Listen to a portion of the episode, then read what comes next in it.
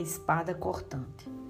Pois a palavra de Deus é viva e poderosa, e mais cortante que qualquer espada de dois gumes, penetrando entre a alma e o espírito, entre a junta e a medula, e trazendo a luz até os pensamentos e desejos mais íntimos.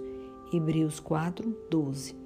A Bíblia, ao ser comparada com uma espada, nos mostra que é um instrumento de defesa e, por ser cortante, nos capacita a suportar os ataques do inimigo. Como uma arma nas mãos de um soldado, a Bíblia é para ser levada sempre conosco. Não pode ficar na nossa cabeceira ou ser usada como um manual de consulta, mas para ser como uma ferramenta nas mãos de um guerreiro. A Bíblia é uma arma a ser usada contra as forças do inimigo, enquanto revela quem somos e o que há em nós.